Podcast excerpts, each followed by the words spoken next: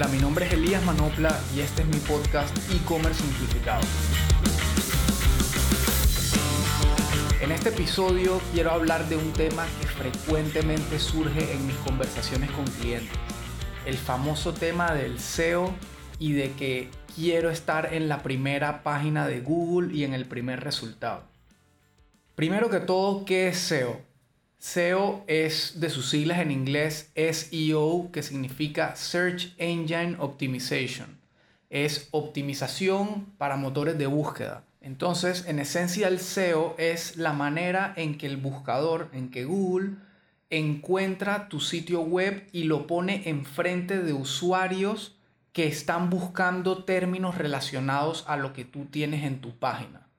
Es casi como si el libro de las páginas amarillas pudiera tener la capacidad de que cuando una persona lo abre y dice estoy buscando tal cosa, el libro de las páginas amarillas automáticamente se abriera en la página donde está el resultado más relevante de lo que tú acabas de decir.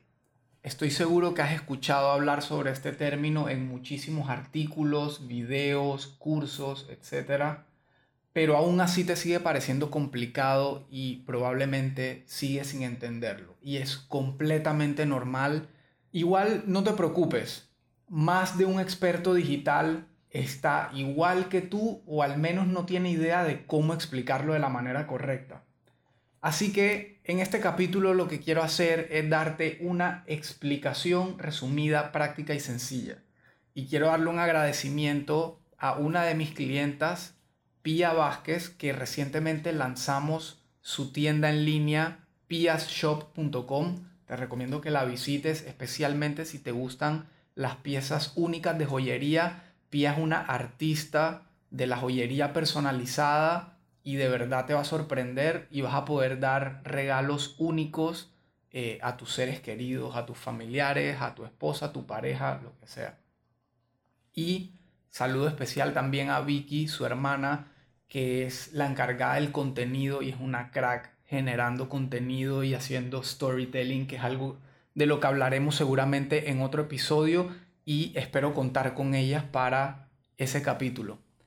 Así que bueno, ¿por qué le hago un agradecimiento especial a ella puntualmente? Porque recientemente ella escuchó uno de los capítulos del podcast y eh, me dijo que le encantó, le hice un par de preguntas y al final terminé confirmando con ella que la audiencia lo que quiere son, eh, digamos, contenidos cortos eh, que sirvan para poner en práctica o para despejar dudas eh, y que sean fáciles, digamos, de recordar y no sea como que te rellene tanto de contenido que después se te olvida la mitad y es más, como ella misma dijo, escucho una hora de contenido en mi carro y cuando me bajo ya se me olvidó más de la mitad de lo que escuché. Así que vamos a hacer puros episodios cortos y em, digamos con contenido súper objetivo. Ok, volviendo al tema del SEO. En esencia, SEO se compone por tres grandes partes. Y ojo, esta es mi explicación basada en lo que yo he estudiado y lo que conozco y posiblemente otros expertos en el tema que se dediquen de lleno al tema del SEO pueda diferir conmigo en algunas cosas o tenga otra manera de explicarlo. Y es que es realmente una tarea compleja y para la cual se necesita mucho tiempo. Mucha gente piensa que el SEO es algo de una sola vez, que activas un botón y mágicamente ya estás mejor posicionado en Google, pero la realidad es que dista bastante de eso y por eso existen incluso agencias especializadas únicamente en SEO. Entonces, bueno, tres grandes componentes para explicarte lo que es el SEO. Uno, el on-site SEO, que significa SEO en el sitio. El off-site SEO, que es SEO fuera de tu sitio. Y el technical SEO, o sea, SEO 100% técnico. ¿Ok? Entonces, sé que hasta aquí sigue sonando súper complicado lo que estoy hablando, pero aquí vamos con un ejemplo bastante práctico, o espero que lo sea.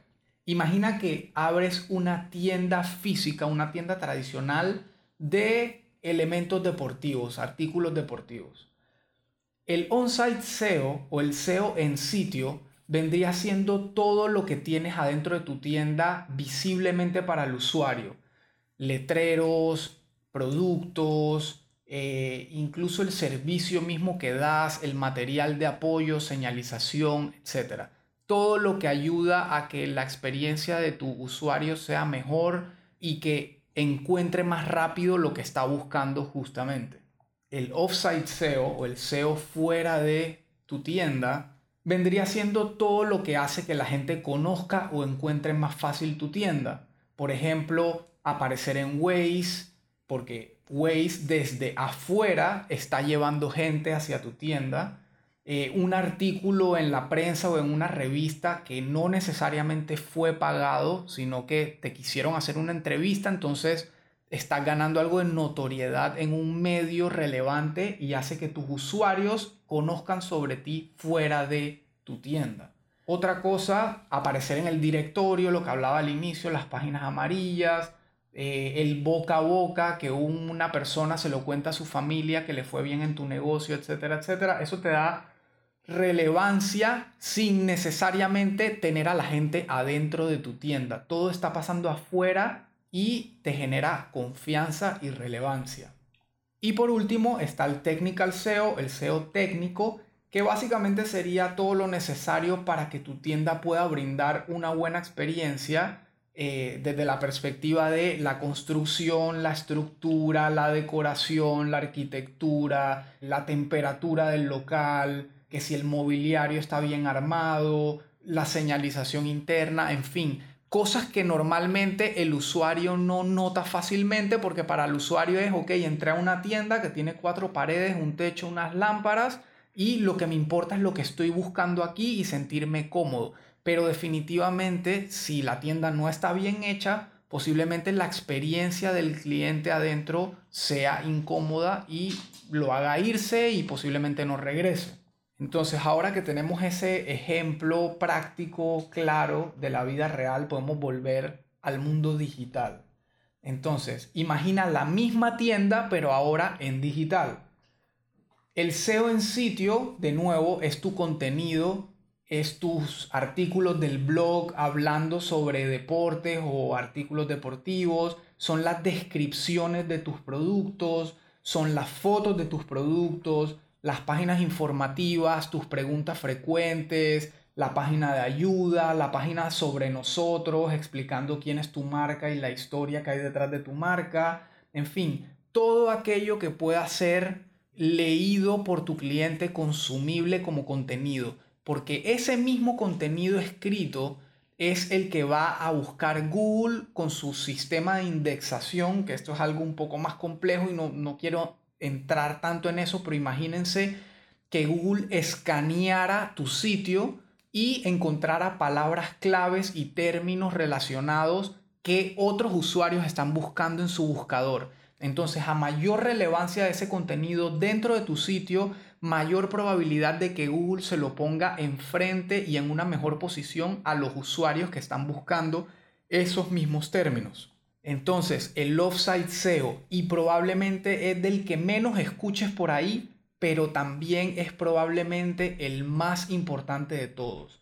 Como les decía en el ejemplo de la tienda física, es todo aquello que habla sobre tu tienda fuera de la tienda. Prensa, eh, persona, boca a boca, en fin. En el caso del offsite SEO estamos hablando de otras páginas que mencionan el link de tu página. Y esto es súper importante. No estamos hablando de que mencionen el nombre de tu negocio. Estamos hablando de que en su contenido mencionen la URL, el www.piasshop.com en este caso, que esté escrito en el contenido. Y entre más relevante y más importancia tenga ese sitio que te menciona, más posibilidad de aparecer de primero vas a tener. Porque significa que un sitio con mucha autoridad te está dando un voto de confianza. Y prácticamente esos son los backlinks, como se le llama. Son votos de confianza que está dando una entidad, digamos, con mayor relevancia para que Google lo tome en cuenta y haga que tu sitio se posicione mejor. Por ejemplo, salir mencionado en CNN o vámonos al plano local, salir mencionado en tvn-2.com, en laprensa.com, en fin, o sitios de relevancia internacionales, dependiendo cuál sea tu mercado, sin duda te va a posicionar muchísimo sobre tu competencia. Y ojo, muchas veces te vas a encontrar, entre comillas, expertos que te dicen que hay forma de generar esto masivamente y mandar tu URL a un montón de sitios al mismo tiempo y que por algo de plata él se puede encargar de eso. Ojo, no caigas en eso.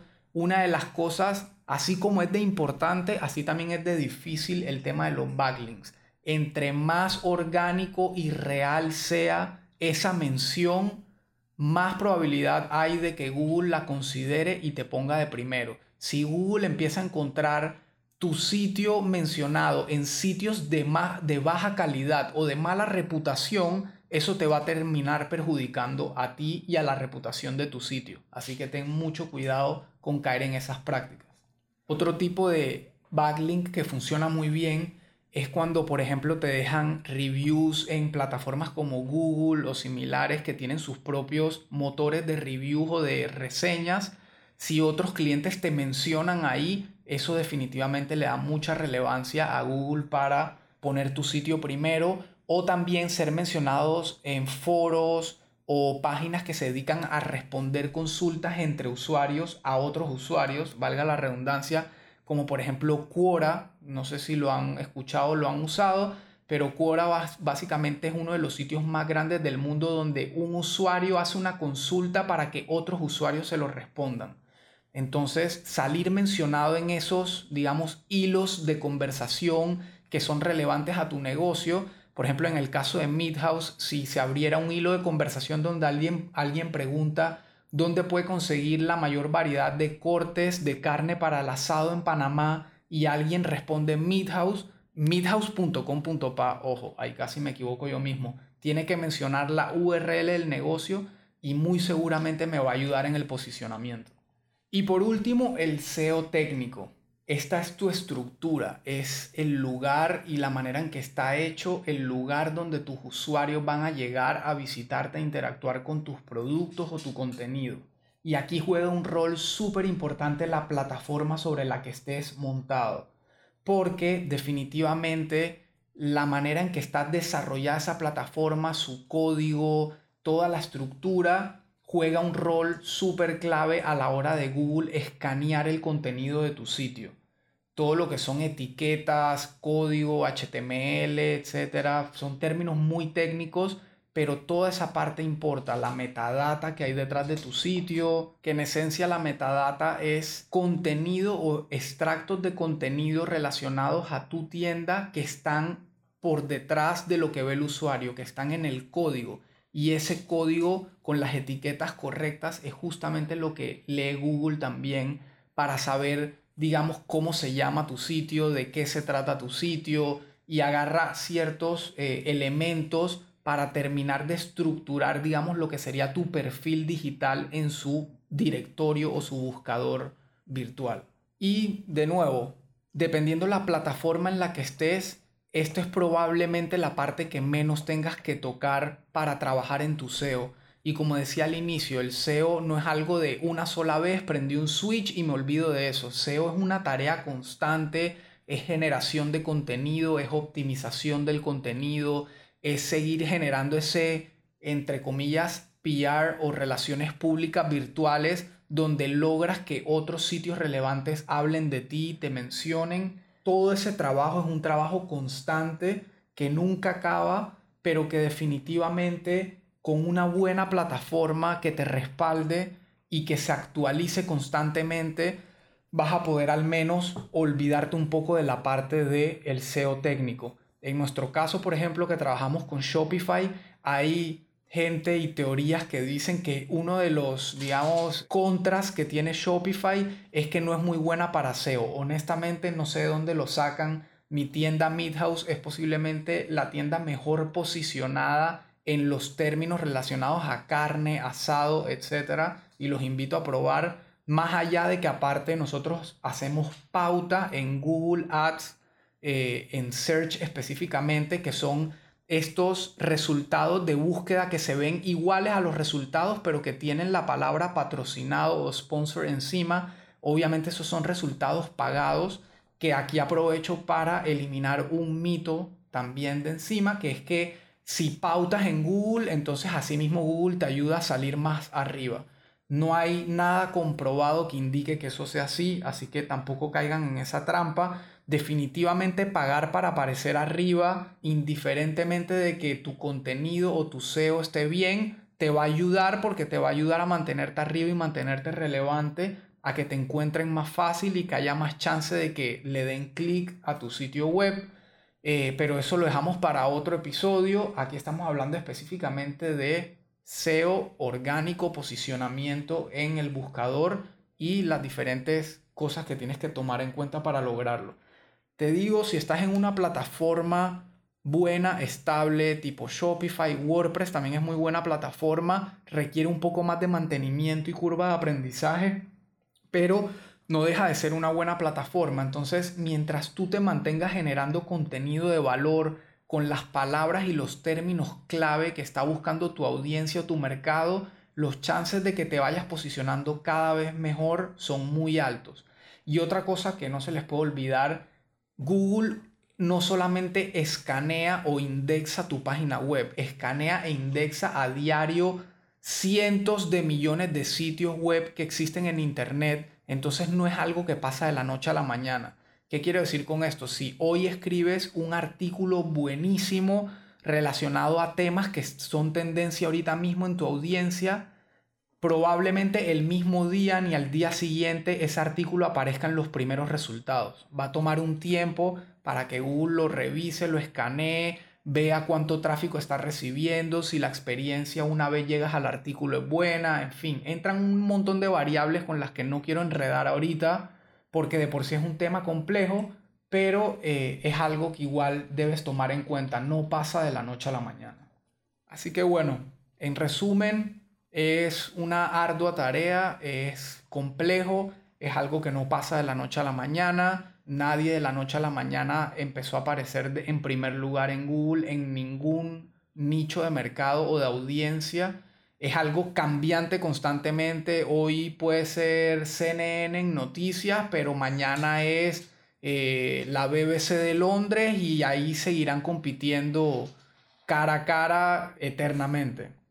Si hay un último consejo que te puedo dar en este tema, es que si quieres entender de forma fácil cómo gustarle, entre comillas, a Google, lo mejor que puedes hacer es pensar siempre todo lo que hagas en tu sitio, pensar en tu cliente, en la forma en que tu cliente lo va a consumir más fácil, lo va a navegar más fácil, va a encontrar información relevante, en fin, todo pensando en el usuario, eso siempre es lo que más va a valorar Google, porque al final Google vive de eso, de los usuarios que usan su plataforma día a día. Así que bueno, hasta aquí el episodio de hoy. Traté de ser lo más rápido y eh, sencillo posible. Espero que se haya sentido de forma simplificada como es la esencia del podcast. Y bueno, de aquí en adelante seguiré sembrando como una base entre teórica práctica. Iré mezclando entrevistas con invitados especiales y algunos episodios 100% prácticos con consejos para que puedas poner a andar en tu propia tienda o en tu, en tu sitio web. Así que bueno, espero que les haya gustado y nos vemos en el próximo episodio. Gracias por escuchar.